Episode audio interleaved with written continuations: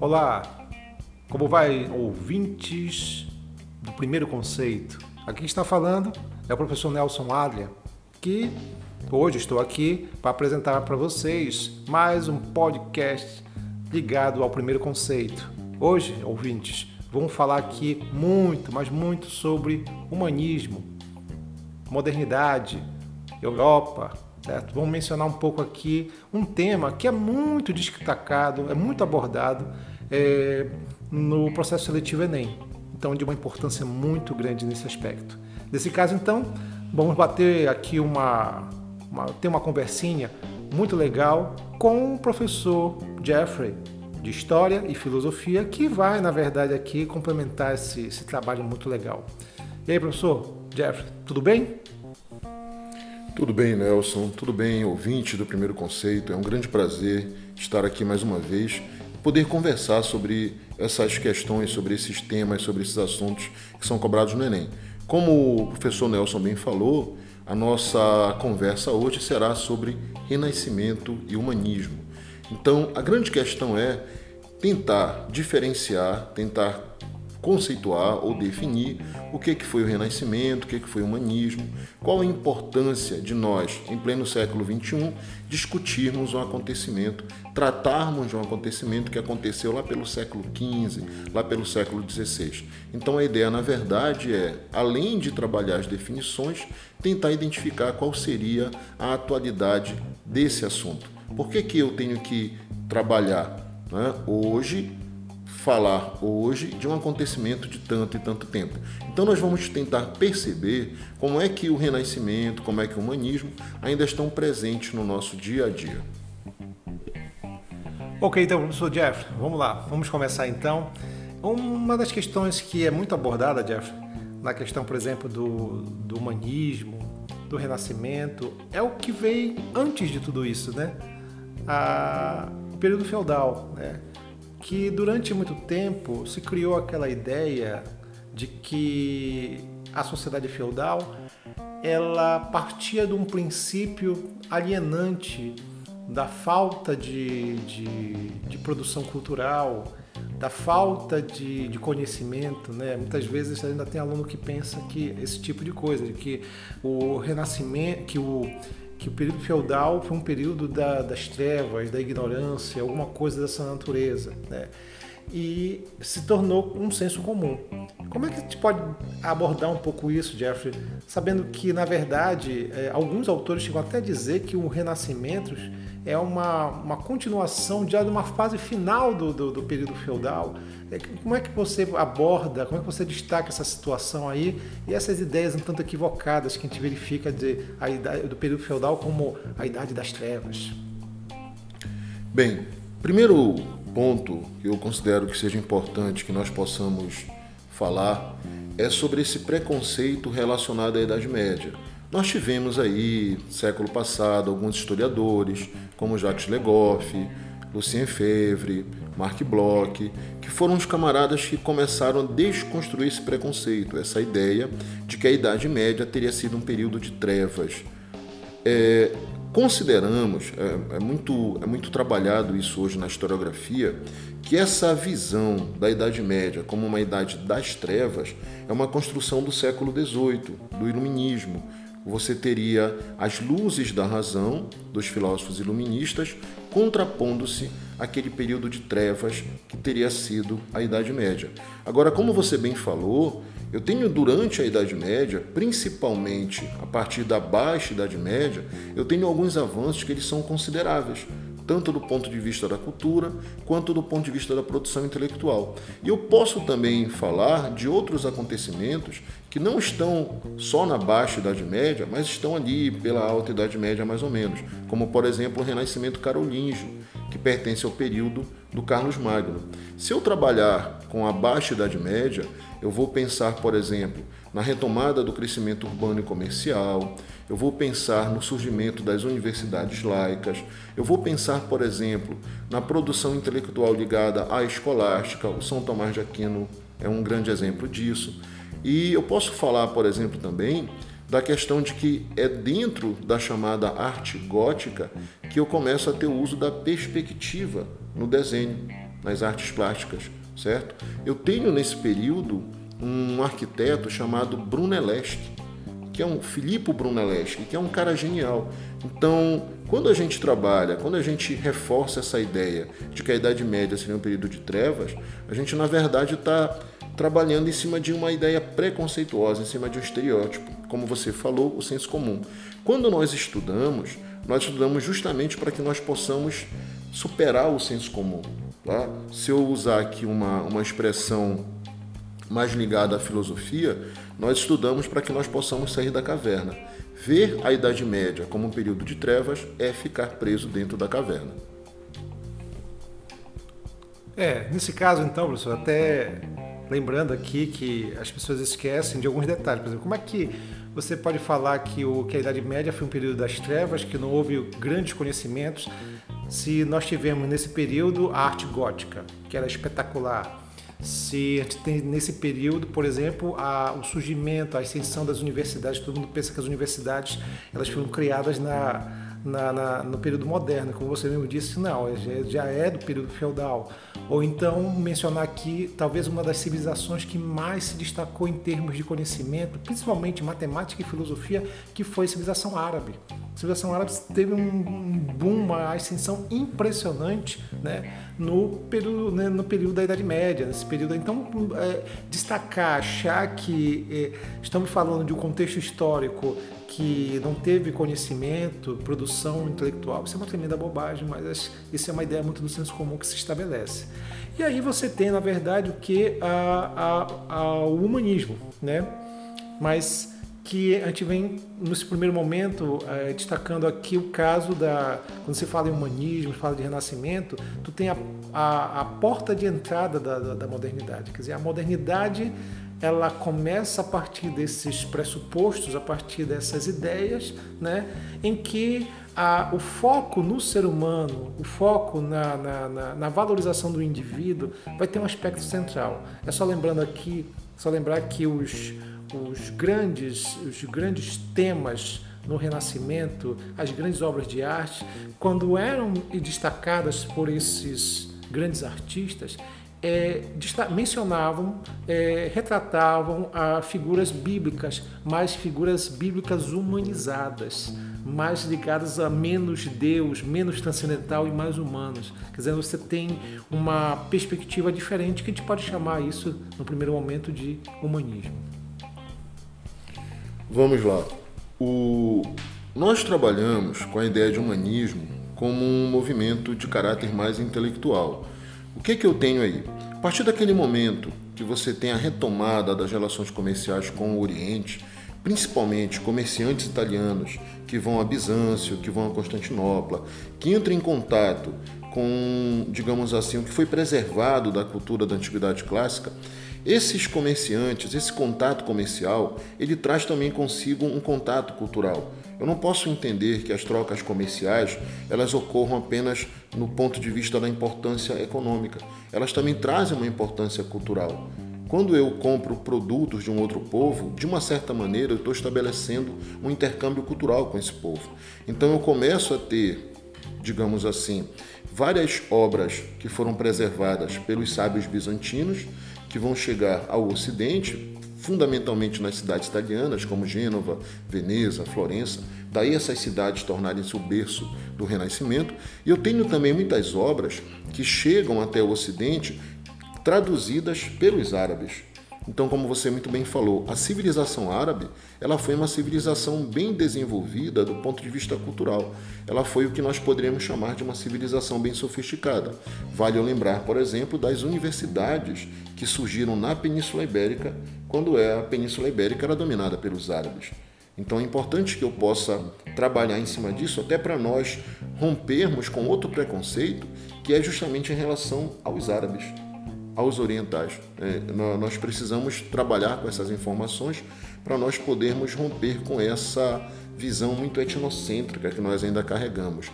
Então, o que, que acontece?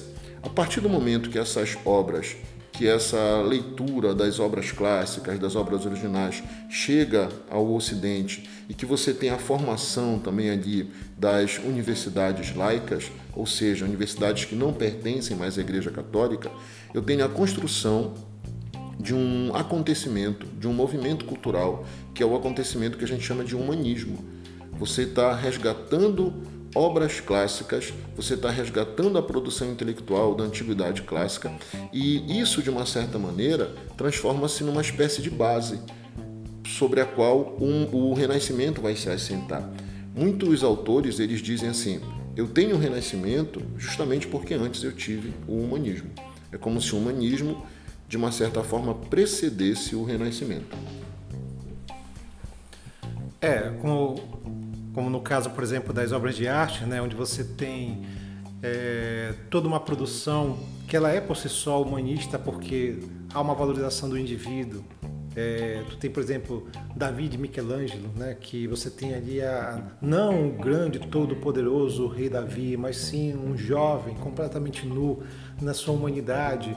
Ou você pode destacar o caso da Capela Sistina, Michelangelo na sua, na sua tela mais importante, em que Deus quase tocando o homem, no caso no seu dedo, Adão, mas o que é interessante ali, é muito bacana, é que você não tem a, a, você não tem a figura de Deus como um sentido transcendental, é muito mais do que isso. Tu tem, na verdade, não um homem a figura de Deus, mas Deus a figura de, do homem. Quer dizer, a, a, aquela ideia do, do, do senhor de barbas, é, cabelo branquinho, barba branca, quer dizer, aquela figura do, de um Deus humanizado, transformado. Né? Então você tem ali um processo de, de humanização que é muito forte e é muito grande. E outra coisa também que a gente pode considerar também, Jeffrey, é o caso de que quando a gente fala de, de humanismo e renascimento, a gente muitas vezes fala muito das obras de arte, né? mas a gente esquece que que humanismo e renascimento também foi literatura. É, se te pensar que, por exemplo, na obra O Príncipe de Maquiavel, é, é, um, é, um, é o início de uma análise nova, também humanista, a gente pode dizer assim, porque ele faz uma análise realista das, da, da política. Ou pensar, por exemplo, Dante Alighieri, a Divina Comédia, ou mesmo William Shakespeare, são todos autores, são todos, na verdade, ligados a esse momento onde não está vinculado somente à obra de arte, mas à literatura também. Sim, é, nós podemos trabalhar com vários escritores, certo, ligados ao movimento humanista e de certa forma ligados ao Renascimento. Você citou o Shakespeare, muito conhecido pelas suas tragédias e comédias. Você citou o Maquiavel, que nós consideramos que ele seja o pai da ciência política. Ele sai do campo das idealizações e ele vai trabalhar a política como ela é e não como ela deveria ser. O Dante Alighieri, que é considerado uma espécie de precursor do Renascimento, embora a sua obra esteja muito carregada, muito impregnada de valores medievais, mas o Dante ele apresenta algumas questões novas, como por exemplo, ele escreve toda a Divina Comédia em dialeto toscano, numa época em que era comum os intelectuais escreverem em latim. O latim era para aquela época o que o inglês é hoje, certo? E nós podemos citar outras pessoas. Nós temos, por exemplo, o Giovanni Boccaccio com o Decameron. Né? O Decameron é um conjunto de 100 novelas e o Boccaccio ele escreve essas 100 novelas ambientadas na, no contexto da peste negra em Florença.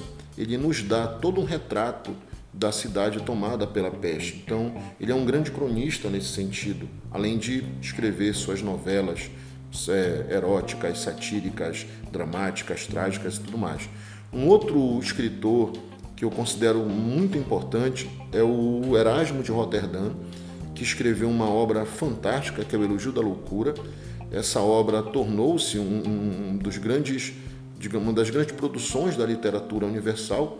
E o Erasmo, como ele escrevia de uma forma muito elegante, ele acabou sendo conhecido como o príncipe dos humanistas. Tem uma coisa fantástica no Elogio da Loucura, que é o fato de que a loucura fala conosco ela reclama um elogio, ela diz que nós somos muito ingratos e nós nunca a elogiamos, nós elogiamos várias divindades, mas nós a deixamos de fora. E então ela resolve fazer o seu próprio elogio. E aí entra um detalhe que é muito interessante, que ela diz para nós que não existe nada mais louco do que fazer o seu próprio elogio. Além do Erasmo de Roterdã, nós também temos um outro humanista muito importante que é o Thomas Moros, que escreve a Utopia, falando de uma sociedade, entre aspas, perfeita. O Thomas Moros, vale lembrar, que ele era conselheiro pessoal do rei Henrique VIII, não aceitou converter-se à religião anglicana e por isso ele acabou sendo condenado à morte. Né? Ele foi um mártir católico dentro da Inglaterra. Então, como, como você fez questão de observar, o Renascimento é um movimento muito amplo. Ele se dá na pintura, ele se dá na escultura, ele ocorre no campo da literatura, ele ocorre no campo da produção científica também, certo? Eu tenho então vários aspectos em que o Renascimento, em que o humanismo se fazem presente, digamos assim, no cotidiano europeu, daquele início do mundo moderno, da Europa moderna. Uma outra coisa que é interessante, né, a gente falar dessa questão do humanismo, é, nós podemos considerar que a partir do Renascimento do humanismo, nós estaríamos construindo aquilo que nós chamamos de mentalidade moderna. Você está vivendo um processo de transição de um mundo feudal para um, o início do, das relações capitalistas, então ocorre de uma certa maneira uma, uma mudança de mentalidade, uma mudança de percepção do mundo. É claro que essa mudança é gradual. O próprio processo de transição é um processo lento. Então essa mudança de mentalidade acompanhará também gradualmente essas mudanças aí do ponto de vista econômico, social e até, por que não dizer, do ponto de vista político. Ok, professor. Jeffrey, mais uma vez, eu agradeço a sua participação aqui no nosso podcast. Foi realmente incrível a, a toda essa análise, toda essa, essa conversa que nós tivemos aqui. E mostra também para você, aluno, a, a seguinte ideia de que renascimento, o humanismo não, não estão ligados apenas a, a, um, a um único aspecto, não está ligado somente a obras de arte. É toda uma estrutura, é todo um modelo, é todo um processo que deve ser avaliado, deve ser destacado. Tá? Nesse sentido, o importante aqui é, destacar, é mencionar que a, a, o humanismo, enquanto o renascimento também, enquanto a porta de entrada para a modernidade, é algo que a gente pode chamar assim de incrível e fundamental. Então, professor Jeffrey, é, antes de terminar, dei aqui as suas últimas palavras em relação a tudo isso que a gente abordou aqui. Um, uma outra coisa que eu gosto muito de falar quando eu trabalho com Renascimento é relacionada à ideia do Renascimento como cópia da Antiguidade Clássica. Isso também é um pouco senso comum. É, é, correto que os artistas e os intelectuais do Renascimento, de uma forma ou de outra, eles vão, digamos assim, se inspirar naquilo que os antigos gregos e romanos produziram. Mas eu não posso ver o Renascimento como uma cópia, como uma reprodução da, da Antiguidade Clássica. Nós podemos tomar como exemplo o que o Camões fala lá na sua terceira estrofe do primeiro canto dos Lusíadas, quando ele diz Cessem do sábio grego do troiano as navegações gloriosas que fizeram. Cale-se de Alexandre e de Trajano a fama das vitórias que tiveram. Que o canto o peito ilustre lusitano, a quem Netuno e Marte obedeceram. Cessa tudo que a musa antiga canta, que outro valor mais alto se alevanta. Então, o que, que o Camões está dizendo? Todas as grandes realizações dos antigos gregos e romanos estão sendo superadas naquele momento pelos homens da Idade Moderna pelos homens do Renascimento. Então, muito mais grandiosa do que a antiguidade clássica está sendo a idade moderna. Certo? Muito obrigado, gente. Nós temos aqui mais alguns recadinhos para vocês antes de nós encerrarmos o nosso podcast. Ok, professor Jeffrey, muito obrigado. E só para encerrar aqui, só para destacar ah, sobre tudo que está abordando, né? Está falando um pouco sobre contexto histórico, humanismo, renascimento e essas coisas, esses, essas tudo isso que está abordando aqui, a gente pode também ver isso no nosso material, o Manual de Ciências Humanas Aplicadas à Redação, tá? onde nós abordamos autores que destacam também esses temas né, muito ligado às ciências humanas. Tá? Então, é, mencionando para vocês que nós estamos com o volume número 2, tá? e ah, já informando que vem aí o terceiro volume. Esse terceiro volume que deve estar, tá, deve estar pronto provavelmente agora em setembro, metade de setembro, a gente acredita que sim, tá? que é mais um conteúdo, é mais uma, um instrumento de conhecimento para que você possa é, tirar uma boa nota na redação, que você possa ter uma, um, um, bom, uma boa produtividade na que a gente pode chamar aqui no processo seletivo Enem. Tá bom, gente? Então, número 2 já está aí, está vindo, está na forma aí o terceiro e tudo isso provavelmente já na metade de setembro a gente deve estar tá lançando, tá bom? Gente, mais uma vez obrigado, um abraço, obrigado pela atenção e tenha um bom dia, uma boa tarde, uma boa noite. Tchau, tchau.